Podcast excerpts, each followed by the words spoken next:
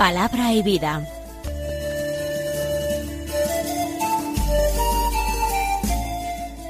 Con el padre Manuel Horta, desde Sevilla.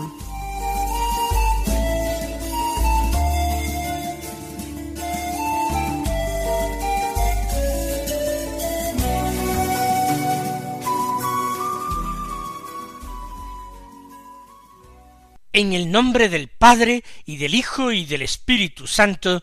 Amén. Alabados sean Jesús y María. Muy buenos días, queridos amigos, oyentes de Radio María y seguidores del programa Palabra y Vida. Bienvenidos a esta nueva emisión de nuestro programa que realizamos el miércoles de la cuarta semana de Pascua. Un miércoles que es once de mayo. Vamos avanzando en este tiempo litúrgico tan importante y tan especial. El tiempo de la Pascua es el tiempo de la fe, es el tiempo del seguimiento del Señor glorioso y resucitado. Ya no podemos seguirle por los caminos de Palestina. Ahora Él ha subido al cielo y se ha sentado a la derecha del Padre. ¿Cómo le seguiremos hasta allá? por el sendero de la fe. Una fe que se representa a veces con los ojos vendados. Pero, sin embargo, la fe, como dice la misma escritura, es luz para nuestros ojos, es lámpara para nuestro camino. Eso sí, una luz muy especial, una luz muy particular. San Juan de la Cruz la llamaba rayo de tiniebla aparentemente una paradoja, pero tras la cual se esconde una verdad profundísima que puede ser experimentada. Es luz, pero a veces una luz que nos impulsa a caminar en medio de valles de sombras, en medio de densísimos nubarrones. La Pascua es tiempo de fe, para ejercitar la virtud de la fe. Y si ejercitamos la virtud de la fe, va a brotar inmediatamente la virtud de la esperanza. Y vamos entonces a poder vivir la auténtica caridad, el verdadero amor de Dios y no puramente el amor sensible. Para este crecimiento de las virtudes, para este eh, vivir la Pascua con seriedad, nada mejor que escuchar cada día la palabra de Dios y meditarla en nuestro corazón como nuestra Madre del Cielo, la Santísima Virgen María, que ante toda palabra que le era dirigida por Dios, ya fuera la palabra del ángel Gabriel en la encarnación, ya fuera la palabra de su Hijo con doce años en el templo de Jerusalén, María siempre las guardaba en su corazón para allí meditarlas. Estamos leyendo el Evangelio de San Juan, Recuerden ustedes que en Pascua hemos estado leyendo el capítulo seis de este Evangelio, el capítulo del pan de vida. Hemos estado leyendo en el capítulo décimo, el capítulo del buen pastor. Hoy leemos en el capítulo doce del Evangelio los versículos cuarenta y cuatro al treinta, que dicen así, en aquel tiempo Jesús gritó diciendo, el que cree en mí, no cree en mí, sino en el que me ha enviado. Y el que me ve a mí, ve al que me ha enviado. Yo he venido al mundo como luz, y así el que cree en mí no quedará en tinieblas. Al que oiga mis palabras y no las cumpla, yo no lo juzgo, porque no he venido para juzgar al mundo, sino para salvar al mundo. El que me rechaza y no acepta mis palabras, tiene quien lo juzgue. La palabra que yo he pronunciado, esa lo juzgará en el último día, porque yo no he hablado por cuenta mía. El Padre que me envió es quien me ha ordenado lo que he de decir y cómo he de hablar. Y sé que su mandato es vida eterna. Por tanto, lo que yo hablo, lo hablo como me ha encargado el Padre. Jesús está con discípulos, pero de repente el Señor se siente impulsado, movido interiormente a gritar. Él quiere llamar la atención. La doctrina que va a enseñar es una doctrina muy importante y todos tienen que prestarle atención. Jesús se reivindica, pero no para su propia honra y para su propia gloria, sino para la salvación de los hombres, que conociendo esta doctrina pueden entender quién es Él, y entonces creer en Él, amarle, seguirle y esforzarse por conocerle mejor. ¿Qué es lo que Jesús grita? El que cree en mí no cree en mí, sino en el que me ha enviado. El comienzo de la frase parecería una paradoja. ¿Cómo que el que cree en mí no cree en mí? Sí, claro que cree en Jesús, pero el término de su fe no llega a Jesús y ahí se agota. El que cree en Jesús por el hecho mismo de creer en Jesús y de creer a Jesús, es decir, las palabras de Jesús, se extiende su fe a aquel que envió a Jesús, a aquel que engendró a Jesús, al Padre. Por eso, de ahí el sentido del Señor.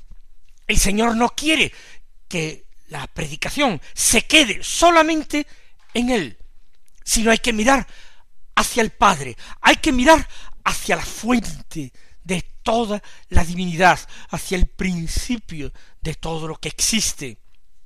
El que cree en mí, no cree en mí, diríamos nosotros, solamente, sino que cree también, añadiríamos nosotros, en el que me ha enviado. Y el que me ve a mí, ve al que me ha enviado. No dice Jesús, el que me ve a mí, no me ve a mí. No, sino que Jesús es la imagen perfecta del Padre, es el icono perfecto del Padre. Resulta que en nuestras representaciones artísticas de la Trinidad, con mucha frecuencia se eh, representa al Padre como un hombre de edad avanzada, como un anciano venerable con luenga barba blanca.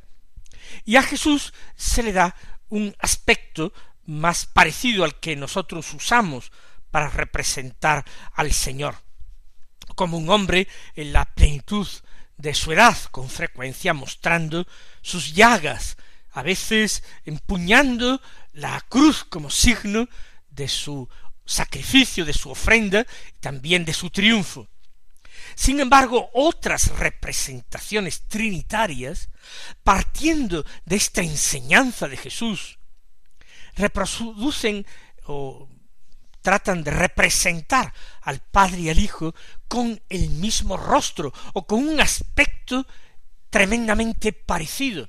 Recordemos ese icono de la Santísima Trinidad pintado por el artista ruso Andrei Rublev, en que parecen eh, las personas de la Trinidad como tres ángeles, tomando pie el artista de esos tres ángeles que visitan la tienda de Abraham cuando acampaba en Mambré para anunciarle una buena noticia, que sería padre que su esposa Sara engendraría un hijo al año siguiente, y por otra parte el anuncio de un castigo, que Sodoma y las ciudades de la Pentápolis serían destruidas por fuego y por una lluvia de fuego y azufre por sus pecados.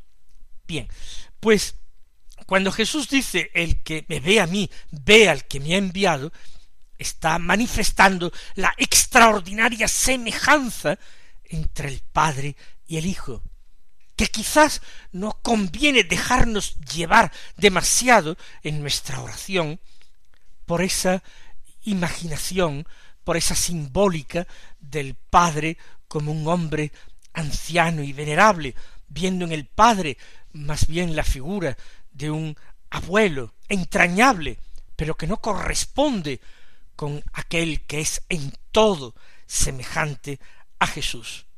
El que me ve a mí ve al que me ha enviado, y en esto Jesús se adelanta y anticipa a aquello que en la última cena le preguntó su apóstol Felipe. Señor, muéstranos al Padre y nos basta, motivando aquella respuesta de Jesús. Tanto tiempo hace que estoy con vosotros y todavía, Felipe, no me conoces. El que me ha visto a mí ha visto al Padre. ¿Por qué? Porque el que me ve a mí ve al que me ha enviado.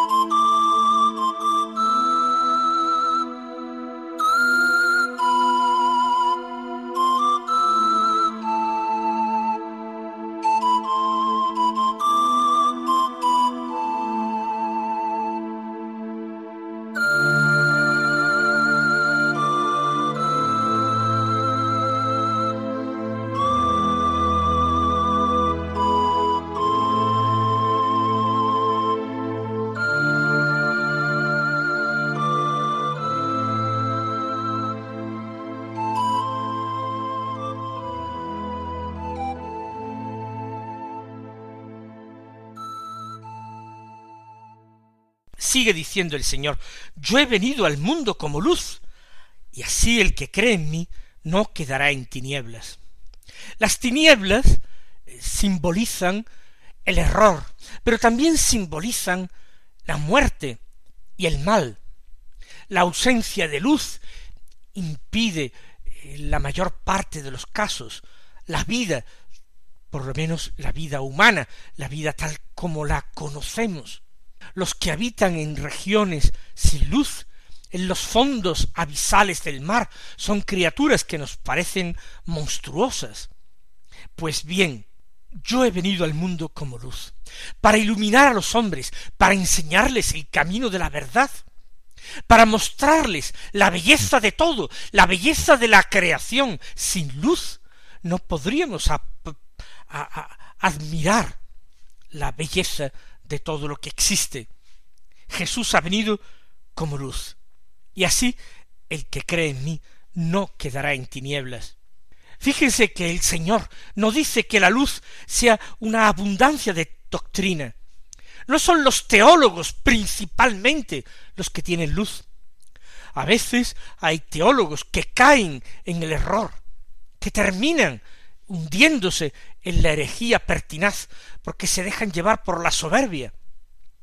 También aquel ángel en el principio de los tiempos, Luzbel, siendo todo él un ángel de luz y bellísima creación de Dios, por la soberbia, no quiso dejarse iluminar por Dios, creyó que tenía luz propia y que brillaría con luz propia, terminando convertido en el demonio. No, el que cree en mí, el que me conoce, el que me ama, ese no quedará en tinieblas. ¿Por qué? Porque la misión de Cristo es dar luz a los suyos.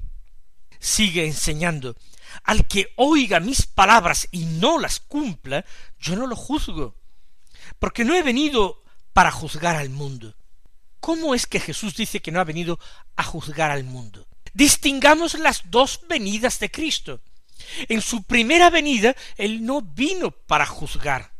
Él vino más bien para ser juzgado y condenado por los hombres, para entregar su vida por la salvación de los hombres.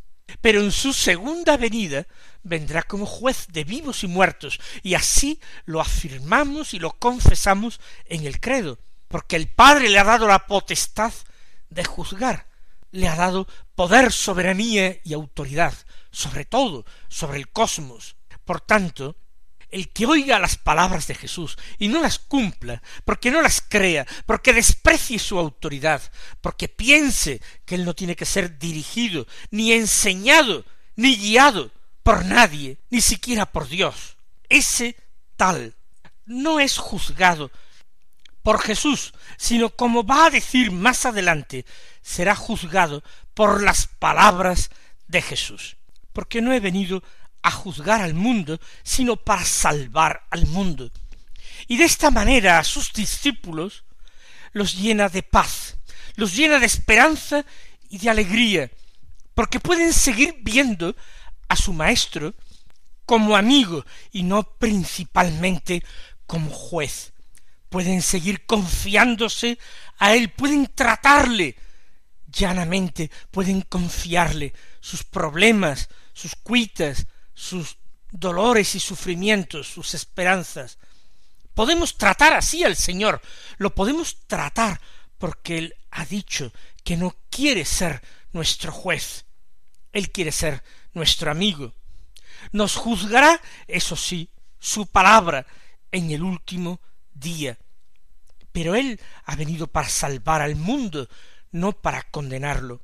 Él ha venido, recordemos sus palabras, como médico para los que están enfermos, no como verdugo para los que son malos, no como verdugo, ha venido como médico, ha venido para dar la vida, no para cegarla, no para quitarla. Ha venido, y ya lo decía el profeta Isaías, la caña cascada no la quebrará, el pabilo vacilante no lo apagará. No es esa la misión del Señor, sino dar vida, iluminar, salvar a los hombres. Cuánto amor debemos tener por Él, cuánto agradecimiento, cuánta gratitud, cuánta acción de gracias a la Trinidad Santísima por haberse dignado el Hijo Santo venir al seno de María, encarnarse en ella, hacerse nuestro hermano, para convertirse así en nuestro Salvador.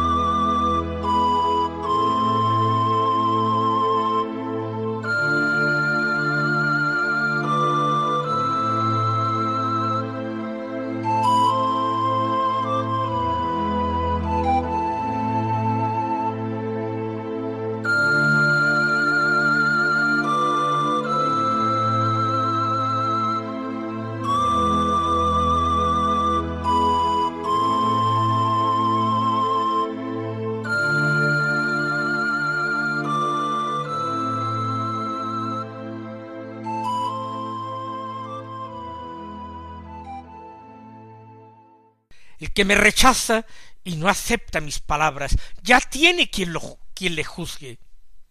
La palabra que yo he pronunciado, esa palabra lo juzgará en el último día. Va a ser un criterio objetivo, no se trata simplemente del querer de un tirano que arbitrariamente elige a unos y desecha a otros. Los hombres asumen el resultado del juicio aceptando o rechazando las palabras de Jesús, que son las palabras de Dios. Si un náufrago rechaza la tabla de salvación, el salvavidas que le es arrojado, entonces él mismo se está condenando a la muerte, él mismo se está entregando al abismo. Nosotros no vamos a hacerlo así. Cada día escuchamos las palabras de Jesús. Cada día nos las tomamos en serio, tratamos de entenderlas para entenderle mejor a Él. Tratamos de percibir el latido del corazón divino detrás de las palabras que pronunció. Y tratamos de acompasar nuestro propio corazón al latido de ese corazón de Dios. porque yo no he hablado por cuenta mía, dice Jesús. Claro que no. Continuamente a lo largo de toda su vida pública lo ha dicho, lo ha repetido, lo ha enseñado por activa y por pasiva, que él no ha venido por cuenta propia, que ha venido para testimoniar al Padre, para enseñar la verdad del Padre, ha venido para que los hombres conocieran y amaran al Padre, y para que también lo obedecieran, pero como Dios quiere ser obedecido, Dios quiere ser obedecido con una obediencia filial llena de amor. Dios no quiere ser obedecido como un tirano espantoso que simplemente amenaza. Dios quiere ser servido y amado. Quiere ser obedecido con esa obediencia de los buenos hijos hacia sus padres una obediencia unida siempre a la confianza más grande. No he hablado por cuenta mía. El Padre que me envió es quien me ha ordenado lo que he de decir y cómo he de hablar. Es decir, el Padre transmite a Jesús porque Él es la fuente de la vida, del conocimiento, es la fuente incluso de la naturaleza divina.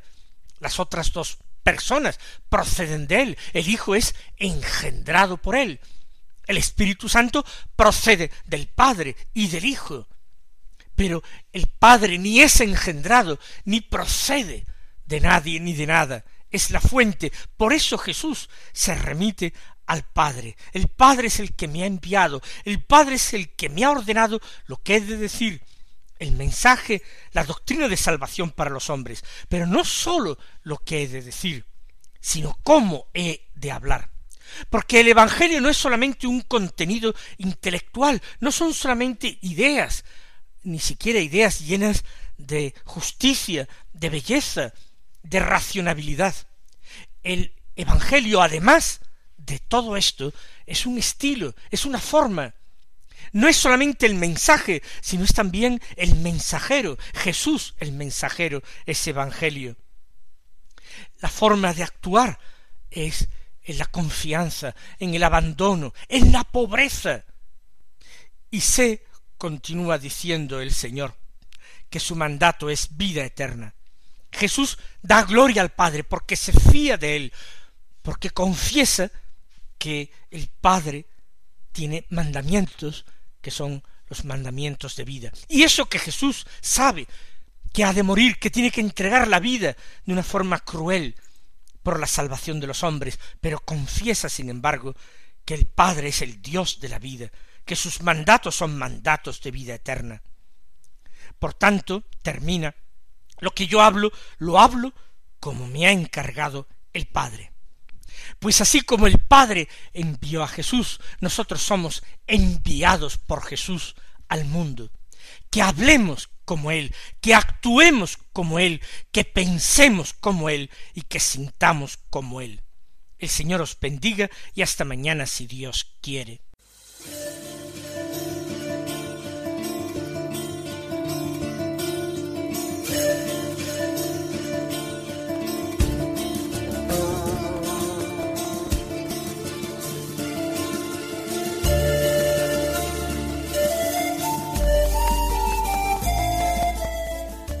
Concluye Palabra y Vida, un programa dirigido desde Sevilla por el Padre Manuel Horta.